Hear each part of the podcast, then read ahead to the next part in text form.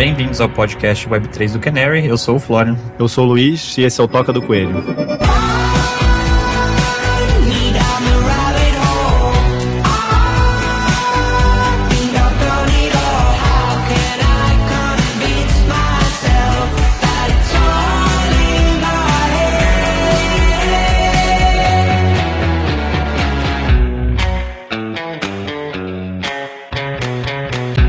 Bom, gente, nossos ouvintes raízes talvez fiquem felizes de que hoje o episódio seremos só nós dois, como nos velhos tempos, né, Luiz? Uhum. E verdade que a gente já tava com um pouco de saudades aqui até de bater um, um papo mais despretensioso, né? Luiz, o que, que a gente vai conversar? O que, que vai ser a toca de hoje? A gente vai falar um pouco sobre um tema que vai ser difícil conter dentro desse podcast todo, mas é uma leitura que foi bem mind-blowing para a gente. Vocês vão saber também que não foi só pra gente, o Vitalik também teve essa mesma opinião.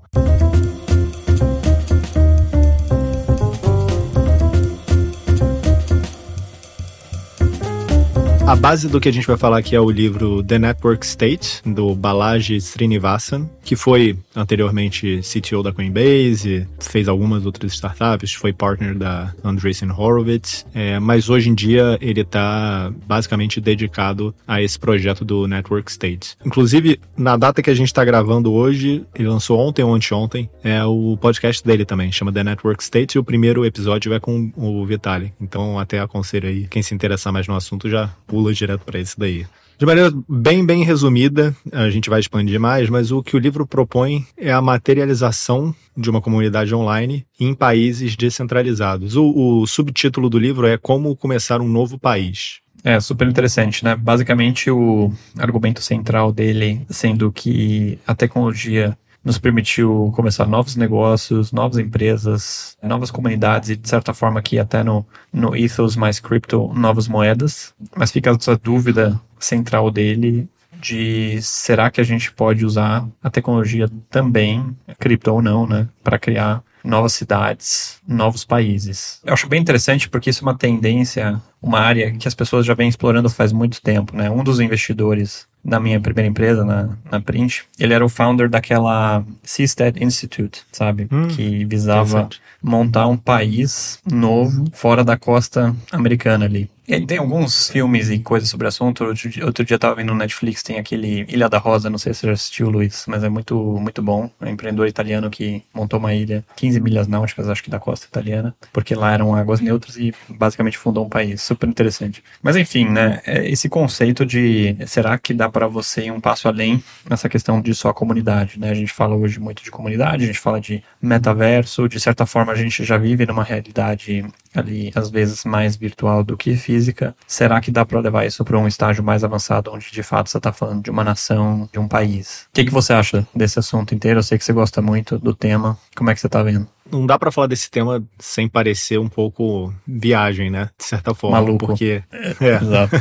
isso, isso me lembra um pouco cripto, né? Se você for pensar, durante bastante tempo, algumas coisas que hoje em dia. Ou, ou mesmo outras tecnologias, né? Coisas que são lugar comum pra gente, deixaram de ser quando a tecnologia avança. Mas o, o que ele propõe, que eu acho muito interessante, ele fez uma observação lá em 2013, ele até comenta isso no livro, que a internet progressivamente permite com que pessoas que se conheceram online, se conectaram online, passem a ter uma relação no mundo físico. Ele até põe um, uma tabelinha assim, dizendo que duas pessoas online, e aí ele põe numa tabela onde a dimensão é o número de pessoas, então duas pessoas, dez pessoas, cem pessoas, mil pessoas, etc.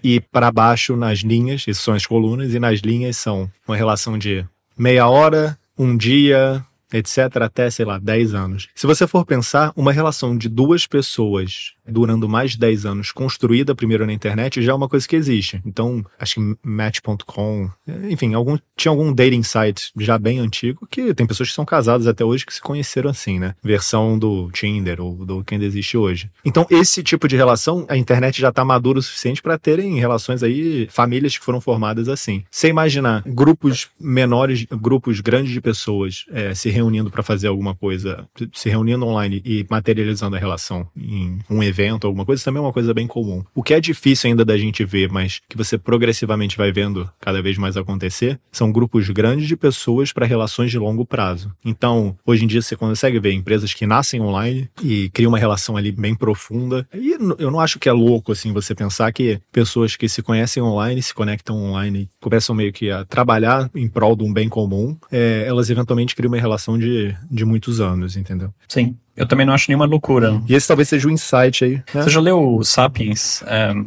aquele livro super hypado de VC? Eu nunca tinha lido, Sim. né? Então eu, eu, li ele essas semanas agora. E é muito interessante, né? Porque a tese central do autor ali é que o Homo sapiens virou a espécie dominante no planeta porque conseguiu se organizar para além de grupos de 50 a 100 pessoas. E a forma como uhum. conseguiu fazer isso foi através de, ele fala fofocas, né, gossip, e mitos que ele chama de mitos. Assim, a capacidade de Homo sapiens de abstrair, acreditar num negócio maior ali, mas que no fim é inventado, né? E aí os mitos que ele chama, né, são nação, religião, várias questões assim, assim, até questão de nação, né? Se você pensar, uhum. é, alguns são até aleatórios, né? Foram meio impostos. Várias nações, por exemplo, no Oriente Médio, foram os europeus que, que setaram de alguma forma, uhum. né? Mas cria-se ali o mito ao redor disso e isso vira esse conceito que a gente conhece hoje como nação, como país, etc. E à medida que o ser humano, Homo sapiens, vai passando mais tempo online do que offline, nada mais natural do que esses mitos começarem a se reproduzir de alguma forma no online, né?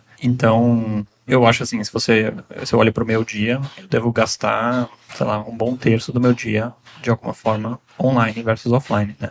É, posso até estar no escritório, posso até estar em casa e tal, mas eu estou num Zoom já. Então, eu não vejo por que você não reproduziria de alguma forma adaptada esses mitos nesse novo ambiente, nesse novo contexto. Só um mito que ele chama, ele também chama empresas de mito. E isso, se você pensar, isso, é. o mito de empresa, ele veio só após Revolução Industrial, né? Porque antes as pessoas não iam para um escritório ou para uma fábrica, né? Então mudou ali o lugar que Homo sapiens começava a gastar tempo e aí criou-se novos mitos e criou-se esses mitos de, pô, empresa, que no fim não é um negócio que é imposto pela natureza, né? É um negócio que Homo sapiens inventou. É, eu acho que o exemplo que ele dá no livro é até da Peugeot, né? Que ele fala. Exato. É, você vai lá, o fundador da Peugeot, não lembro o nome dele, ele incorporou a empresa e aí ele até compara com um ritual religioso, assim, né? Você vai, fala as palavras certas, assina o papel certo e o negócio passa a existir em conceito. Exato. E ela é imortal. Então, assim, quando você põe dessa maneira, realmente parece que a gente usou a mesma coisa que a gente usava em religião para se organizar para o trabalho, no caso de empresa.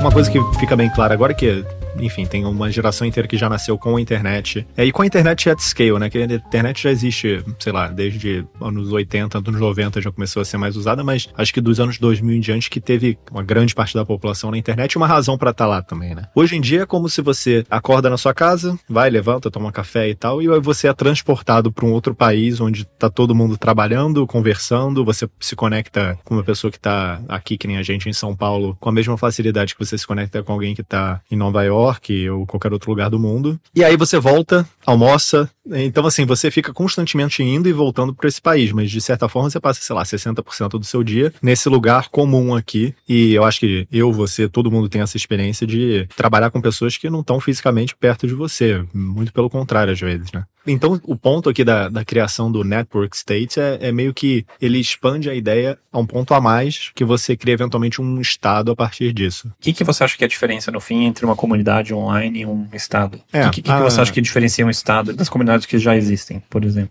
Isso que eu acho talvez o mais interessante, ele põe uma progressão, o que ele chama de Startup Society, para um eventualmente um Network State. Então, ele até dá um, meio que um conselho assim para um potencial fundador de um Network State. Você não fala que você está criando um Network State da mesma forma que você não fala que, pô, tô criando uma empresa listada, uma empresa pública. Você cria uma startup, eventualmente ela pode chegar a ser uma empresa pública, mas a, a ideia é, é bem diferente e os estágios são diferentes. Então você começa com uma comunidade online, exatamente do jeito como a gente tem tantas outras. Seja de followers de um influencer, seja alguma coisa tipo uma DAO, é, seja um grupo, um chat group, seja no Discord, no WhatsApp. A gente tem, todo mundo está em várias comunidades online, mas o principal ponto que ele coloca aqui, que diferente das comunidades online que a gente tem na grande maioria, que não tem muito uma questão de ação coletiva, as pessoas estão ali por um interesse em comum, mas nada mais do que isso, e não são, elas não direcionam a ação delas em conjunto com um propósito, por assim dizer. A ideia é que existe um propósito moral para essas pessoas estarem juntas. Alguma coisa que elas veem que está errado no mundo normal e que elas estão se reunindo para resolver isso daí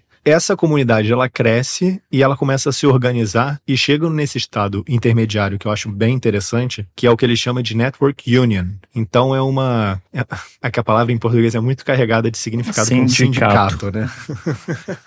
Mas é é um sindicato online. Então, que não necessariamente reúne pessoas que trabalham na mesma coisa, mas a comunidade ela é capaz de ação coletiva com alguma ação no, no, mundo real. Eu acho que o livro é muito ruim de exemplo, sendo bem sincero. Mas pode ser desde é, uma coisa tão simples quanto as pessoas que fazem parte dessa comunidade elas têm algum tipo de benefício que é negociado com ou um estado, uma empresa, quanto coisas mais, putz, a gente se protege aqui de certa forma, alguma comunidade que é perseguida, é, a gente consegue de maneira coletiva online se organizar. E aí o próximo passo que ele fala, o que ele chama de Network Archipelagos, então, essa comunidade, o próximo passo dela é crowdfund território. Então, ir para jurisdições que sejam mais amigáveis e começar a comprar terra. Próximo passo dessa ação coletiva é comprar terra em múltiplas jurisdições, fazendo zonas onde é, esse pequeno bairro, essa pequena comunidade aqui, ela vive e se organiza com as regras dessa comunidade online. E aí, o próximo passo disso seria virar efetivamente um network state que implica alguma nação existente reconhecida reconhecer diplomaticamente essa nova nação. E aí a gente entra no território ultra especulativo, assim. Mas o que eu acho interessante e que ele coloca isso de maneira explícita no livro é que o ponto intermediário, esse Network Union, por exemplo, ele já é útil. Um dos grandes problemas das pessoas que tentaram fazer novos países, novas cidades, etc., é que é muito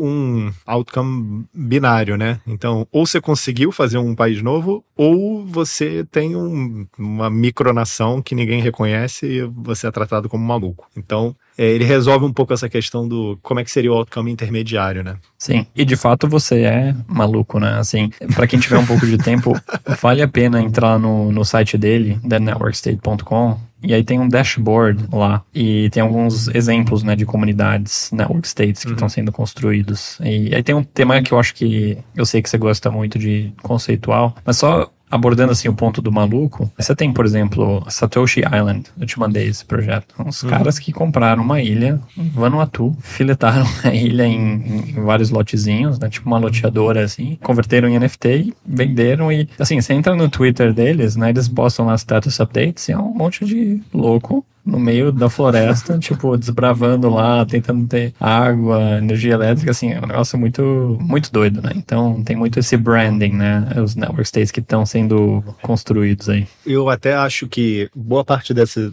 quando você entra lá no site dele, tem acho que 24 projetos, né, que estão tentando construir network states e boa parte deles quebra uma das, não é uma regra, né, mas um dos conselhos que o próprio Balaji dá, o que ele chama de Cloud First Land Last, que é você começar começar e organizar sua comunidade primeiro online, ganhar esse corpo, ganhar ação coletiva, começar a, a ter, digamos, um PIB da comunidade online e depois você ir para a parte de terra, porque a terra é a parte mais contenciosa, é a parte mais difícil, é o estágio mais complicado. E boa parte dessas soluções, dessas pessoas que estão querendo criar novas cidades, países, o primeiro passo que elas fazem é ah, compra um território aqui e aí agora eu vou começar a construir, sem comunidade, sem nada. Então ele fala para você inverter isso daí, colocar de cabeça para baixo acho que me parece, uma, se você for pensar numa estratégia que vai ser bem sucedida, eu acho que é muito mais provável você, por exemplo, o que eu acho é, se você consegue fazer uma comunidade capaz de ação coletiva, de pessoas altamente engajadas, alinhadas, de, sei lá, 100 mil pessoas, um milhão de pessoas online, é muito mais fácil essa comunidade achar um território que aceite eles e comprar a terra e aí desenvolver algo realmente relevante do que você sozinho comprar uma terra agora em Vanuatu e convencer alguém a se mudar para lá. Porque assim, primeiro que você já começou na parte mais difícil, né? Depois que você já tá preso ali numa, assim, não quero morar em Vanuatu, entendeu? Então É um acho pouco que boa parte das pessoas também não, né? Eu gostei dessa parte mais estratégica, assim, dele, né? Sim, em tese faz muito sentido, né? Mas aí parece que o core é você concordar em algo que tá errado com o mundo, né? E, e se orientar meio que ao redor disso. Parece que essa definição da diferença do do, sabe, grupo de WhatsApp com os amigos do tênis pro que ele chama de um network state, né? E aí acho que talvez esse tema tenha que ser forte o suficiente para levar as pessoas do âmbito virtual das ideias para o âmbito da execução de efetivamente fazer alguma coisa diferente a respeito, né? O ponto dele é o seguinte: ele compara. Você vê que a cabeça do Balaji é muito uma cabeça de startup, assim. Então, de startup de, digamos, um tecnólogo. Então, ele compara muita coisa com software, ele compara muita coisa com o produto de uma startup, como é que seria com, com um país. Então, até, de certa forma, quem mais estuda essa parte de criação de novos países é o pessoal de direito e pensa com uma cabeça completamente diferente, né, sobre isso. Mas a maneira como ele pensa é que uma startup resolve um problema, que é uma demanda do mercado, e tenta manter tudo mais constante e mudar uma coisa só. Então, ter esse foco. Ele aplica a mesma ideia para uma comunidade online, tentando virar eventualmente um país. Você ter algum preceito moral que é bem diferente do resto da sociedade. E ele dá alguns exemplos. Por exemplo, cultura anti-cancelamento, uma sociedade que foca em ser keto, então é anti-carbs, enfim, te- ele dá uns exemplos que eu particularmente acho bem ruins. Mas o ponto é ter algum preceito moral que é diferente do resto da sociedade e tentar atacar só esse preceito no início, porque se você tentar mudar muita coisa, é mais difícil, análogo com uma startup. E aí talvez a, a crítica do Vitalik que ele fez ele escreveu um thread sobre essa crítica, mas eles também discutem isso nesse podcast que lançou agora, é que existe. Você não consegue caracterizar uma comunidade por uma coisa só. Entendeu? As pessoas são meio que multidimensionais. Então, normalmente, o que une as pessoas não é uma única dimensão. Então, nesse exemplo dele, então, sei lá, as pessoas que acham que uma alimentação mais parecida com aquela dieta paleolítica e tal, com menos carboidrato e tal, imagina quão diferentes são as pessoas de pensamento político, é, opiniões sobre diversas, religião, etc. É difícil você, só nessa dimensão, você criar essa comunidade e nada mais, entendeu? Então, quando você vai olhar comunidades que são criadas, são fortes, etc., elas são, tem uma certa, o Vitalik usa até a palavra vibe, que é meio que isso, né? Tem uma certa vibe de estar nesse lugar aqui, que não- normalmente não é só uma coisa. Às vezes veio por causa disso, é, mas se criaram outras coisas que estão nessa mesma vibe. Então, talvez esse seja o ponto ali do livro, acho que mais criticado, né? O que ele chama dessa ideia do One Commandment, que parte do produto, digamos assim, que você vai alterar e que as, qual é a sua proposta de valor. Eu acho que tem muito mais complexidade do que só isso, entendeu? Acho que para você fazer uma comunidade realmente que seja forte, vai ser difícil ser só um preceito moral que você muda e isso daí galvaniza assim as pessoas. Mas enfim, talvez exista algum, né? Eu realmente não consigo pensar. Eu tava até pesquisando um dos exemplos que ele dá lá no dashboard. Eu acho que você tinha me contado também desse projeto, aquela Praxis Society. né? Isso. É. Que até tem bons investidores, né? Por exemplo, o Paradigm botou uma grana lá e tal. Uhum. Só que quando você vê assim, qual que é o purpose deles, né? É, eles querem construir uma vida mais vital, de maior vitalidade. Isso. É super estranho. Não dá pra entender muito bem, mas aí eles querem meio que é, construir uma cidade no, na costa mediterrânea. Então tem um negócio meio, talvez, greco-romana ali, de estética. Isso. Um negócio meio, meio abstrato, né? E é como você diz, né? Isso é uma, uma dimensão. Eu conheço muita gente que é Kiro, conheço muita gente que se identificaria com esse aspecto de vida, mas tem uma série de complexidades de personalidade para além disso, né? Então parece, parece pobre, parece superficial. É, eu dei uma pesquisada na Praxis porque acho que de todas as que estão listadas, pelo menos no site ali, essa eu acho que foi a que mais levantou funding, então acho que eles fizeram uma rodada primeiro de 4 milhões e pouco e outra de 15 milhões com o Paradigm. Tem vários investidores ditos assim, high profile, né? Peter Thiel, próprio Balage investiu, James uh, Winklevoss, etc. Só que assim, Praxis tem até um, um podcast para quem quiser olhar um pouco mais, chama The Frontier, que entrevista alguns membros. O primeiro episódio é com o próprio CEO. Assim,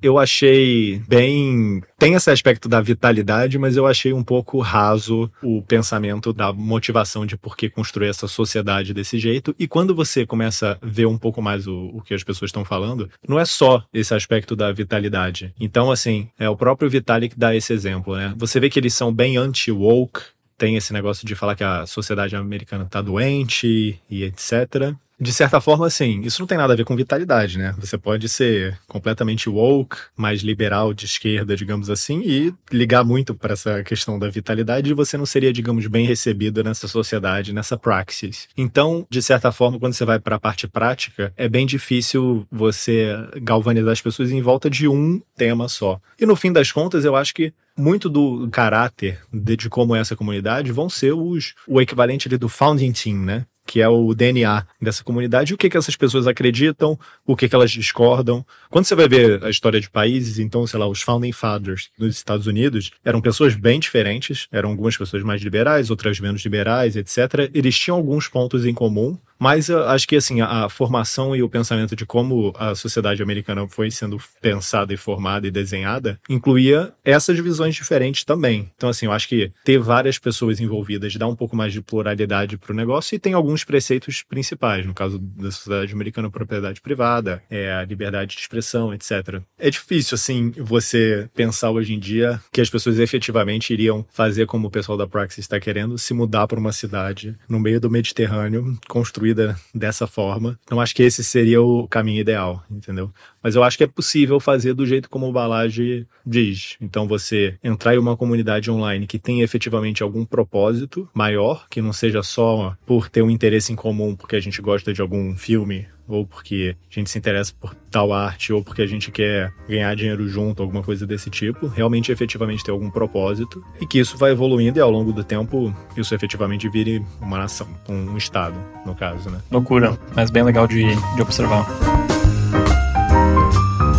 É um outro ponto também de discordância do Vitalik com ele, que o Balaji ele bate muito na tecla do founder. Então ele acha que tem que ter um fundador, porque vai ter muita decisão que vai precisar ser tomada. E aí ele usa alguns exemplos históricos também, né? Então, sei lá, o Lee Kuan Yew, que é o tido como fundador de Singapura, ele acha que você não ter essa figura ia ser muito ruim para você conseguir efetivamente construir. E a gente já bateu nesse tema aqui várias vezes, né? Centralização versus descentralização e tal. Inclusive tem um capítulo do livro que é Centralization decentralization, que é a fase que a gente está passando agora, e recentralization. Então, o que ele diz é que a gente viveu o pico de centralização em 1950. Então, o Estado ficou gigante, ele era muito eficiente, muito depois da Segunda Guerra Mundial. Tanto os Estados Unidos quanto a União Soviética eram estados extremamente centralizados, e que hoje em dia a gente está vivendo, desde então, a gente está vivendo uma, uma descentralização progressiva, e esses network states poderiam ser meio que o próximo passo dessa descentralização, recentralizando de uma maneira um pouco diferente. Mas o ponto dele é assim: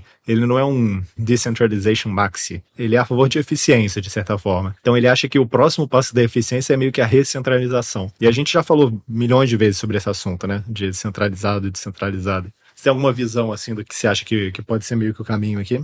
É uma ótima pergunta, né? Fiquei pensando aqui na questão do, do founder figure. Você uhum. pensar assim, Brasil, você tem uma ausência total, mas me parecem que estados ou nações um pouco mais, talvez um pouco mais ah, antigas. Dom Pedro, né? Mas você se identifica com Dom Pedro? Você pensa Não. nele? mas eu acho que se é você perguntar para um americano médio, também as pessoas não se identificam com Founding Father, né? Com os Founding Father. Não, cara, é muito, é muito, não, é muito é, forte. É mais lá, né? Talvez É muito um, forte. É. Aí a gente pode falar, beleza, o americano talvez médio é mais patriota que o brasileiro médio. Uhum. É, talvez é justamente porque eles usam essa simbologia de uma forma mais recorrente, mais constante. Mas pelo menos as nações que eu tô exposto, assim, Alemanha, Brasil, eu não, fica meio difícil as referências. Acho que também tem um ponto aqui de que é muito antigo, né? Tem um... Sim, sim, foi o meu é. ponto. Acho que estados mais modernos talvez tem mais essa questão, né? Quando você fala de Taiwan, quando você fala de Singapura, um exemplo um pouco talvez mais negativo, algumas nações africanas, né? Você acaba tendo mais esse papel. Então, o que só tá claro para mim, não sei se é só o founding figure, mas é o simbolismo, a mitologia,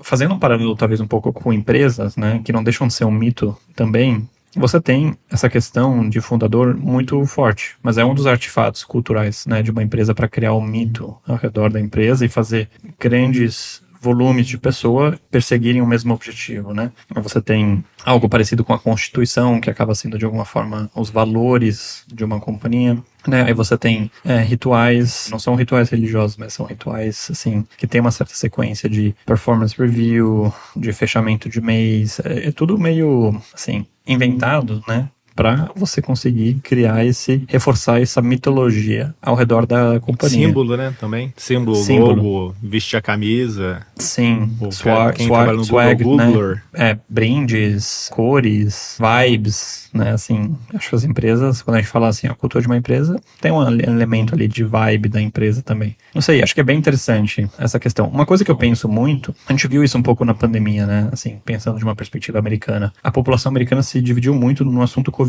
né? Como tratar a questão da pandemia. Aqui no Brasil você teve isso também, mas eu acho que foi menos foi menos forte no sentido de migração. Em geral, a população americana é mais móvel do que a brasileira. A gente vê isso muito pelo mercado de real estate lá. É né? muito mais comum você trocar de, de, cidade, de, de estado. Até porque economicamente é mais distribuído e menos concentrado do que aqui no Brasil. Você acaba tendo mais esses Sim. efeitos migratórios lá. E o que aconteceu muito é pessoas saindo de certos estados com uma política X é, vis-à-vis o Covid, indo para estados com uma política Y. Assim, no nosso mundo assim, tech, a gente viu muito isso, né? É, as pessoas saindo de estados mais democratas, tipo São Francisco, é, Nova York, é, onde você tinha medidas mais restritivas de, de Covid, e indo para estados mais vamos dizer assim, liberais. Flórida, Texas. Achei super interessante esse movimento. E aí, pensando que um dia você vai ter uma layer meta em cima do mundo físico, que é esse layer virtual, estados virtuais, network state e tal, uma das grandes, eu acho que vantagens que eu vejo disso é você conseguir fazer esse, esse plugar e desplugar ser muito mais, entre aspas, eficiente, muito mais doable o custo de saída hoje em dia é gigante de uma jurisdição para outra. Né? Correto. Não sei nem como funciona, entendeu? Ah, vou sair do Brasil, assim. A gente escuta as pessoas às vezes falando se X candidato ganhar, eu vou sair, tá? Mas, assim, na prática é muito desafiador. E até ser aceito numa outra comunidade também não é óbvio. Então, você escuta muito histórias. Nem todo país é, é nação, nesse sentido, é aberto para imigrantes. Muitas vezes não é, né? Assim, acho que o Brasil até é uma, uma exceção a isso. Então, esse conceito eu acho muito interessante. Do tipo, eu tenho um, um desacordo, eu não, não, não concordo com a direção da minha comunidade aqui do meu network stake, eu consigo desplugar e replugar somewhere else. É, é como se você tivesse disrupting né, a barreira de de entrada barra saída de nações. Eu acho esse conceito é, fascinante. Exato. O ponto até que ele fala, e assim, esse ponto dos Estados Unidos, eu até nem falei muito aqui do, sobre o livro, mas ele gasta muito tempo nessa análise histórica e do momento presente dos Estados Unidos, da China e tal, até como meio que uma justificativa de por que, que isso é interessante, por que, que as pessoas deveriam ir atrás do o que ele chama fugir da autocracia chinesa e da anarquia americana. O que ele fala é que hoje em dia nos Estados Unidos você tem basicamente dois estados, né? Duas nações diferentes, não dois estados, que estão constantemente em conflito. E eles não são exatamente geográficos, no sentido de que quando você vê um mapa republicano-democrata dos Estados Unidos, ele é bem misturado, é, as costas um pouco mais democratas e tal, mas dentro do mesmo estado você vê bastante mistura. Só que quando você vai para o mapa online disso, e ele põe essa figura que é bem interessante, então assim, as pessoas que vivem na bolha democrata não se conectam com as pessoas que vivem na bolha né, republicana. Mas um ponto importante do conceito do network state é essa possibilidade de você sair, que é uma coisa que no Estado-nação é muito difícil. E se você vai pensar que você facilita o exit, então você facilita sair, você passa a ter uma democracia ali mais alinhada. Hoje em dia, a democracia Brasil Estados Unidos é uma democracia onde, de certa forma, os 51% ele é ditatorial do ponto de vista dos outros 49%. Então, a gente está num momento tão extremo onde o candidato que não ganhou, ele é odiado pelos ganhadores, digamos assim, e os 49% que perderam odeiam quem está no poder. Então, a democracia, digamos, ideal seria você ter esse alinhamento de 100%, de perto de 100%. Só que é impossível Sim. hoje em dia porque você não tem como criar uma secessão assim num, num, num Estado-nação. A partir do momento Sim. que isso daí fosse online, digamos assim, você simplesmente passa para outra. Você tem alinhamento alinhamento total, entendeu? Essa ideia que era impossível quando você pensava em estado 100% territorial, mas na hora que a gente é mais móvel por viver boa parte da vida online, é uma coisa que é possível, Sim. entendeu? Até você falou que você acha difícil, né, você trocar de nação, eu, eu diria até para grande parte da população mundial, impossível. É, impossível. Porque, é. pensa no brasileiro médio, né, assim, ah, quero morar nos Estados Unidos não pode. Que é uma coisa muito doida também para mim, que mercadorias podem circular livremente pelo globo, uhum. mas pessoas não. Também é uma coisa muito arbitrária, né? É, mas enfim, é. e aí você não tem só esse efeito que você mencionou, mas você poderia também ver um mundo onde as nações competem entre si pelas pessoas, né? Pelas atenções e, e contribuições, vamos dizer assim, financeiras de alguma forma das pessoas. E, e competição gera eficiência, teoricamente, né? Competição Exato. gera melhorias e ganhos pro, pro end consumer. É que hoje em dia, boa parte da renda das pessoas ainda é muito. Isso está mudando, né? Mas ainda ela é geograficamente localizada. Agora, se você pensa numa situação onde as pessoas são pagas on-chain, então estão recebendo ali diretamente, eventualmente está trabalhando para uma DAO ou alguma coisa do tipo. É, então elas já trabalham de maneira remota, recebem de maneira digamos, descentralizada, nada impede de eu mudar minha jurisdição online, de certa forma, entendeu? Tem alguns exemplos até, né? Estônia fez o Citizenship, onde você pode virar um cidadão da Estônia sem nunca ter pisado lá. É, eu acho que isso vai ficar mais comum. É, hoje em dia, hoje em dia, qualquer um com mais acesso, você consegue virar cidadão de outro país que você compra o passaporte, esse tipo de coisa existe, né? Você consegue abrir empresas em outras jurisdições, etc. Acho que talvez vai ser uma democratização desse acesso também, é, que, que pode acontecer. E aí, se vira de cabeça para baixo a, a ideia do. Boa parte do poder do Estado ele é um poder geográfico, né? Físico, assim, localizado. Ele consegue taxar o negócio, ele consegue cobrar o imposto sobre a propriedade, etc. Na hora que o mundo começa a, a, circular os bens e os valores, na verdade, né? Começam a ser mais digitais. Talvez o que aponta não é uma revolução do, do jeito como a gente já viu, entendeu? Acho que seria muito mais uma revolução, digamos, pacífica de relevância. Então essa, o Estado vai perdendo relevância nesse, nesse outro mundo. Isso aí. É. Loucura.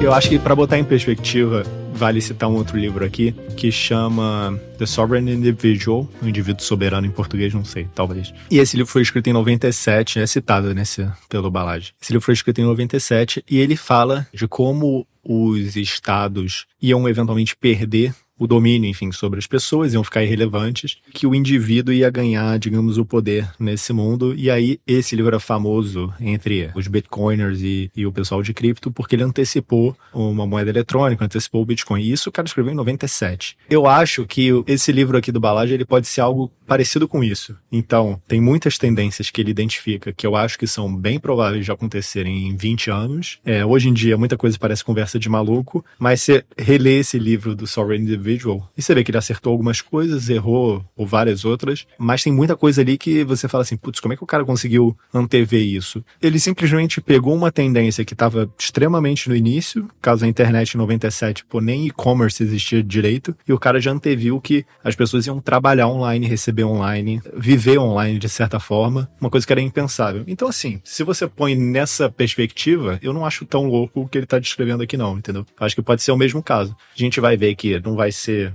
exatamente do mesmo jeito que ele descreveu, só que a gente olha para trás e fala, cara, esse cara pensou muito antes, depois que a gente já tiver umas 4, 5, 6 nações digitais existentes com populações grandes, e você vai ver seu amigo se mudando, continuando morando do seu lado, entendeu?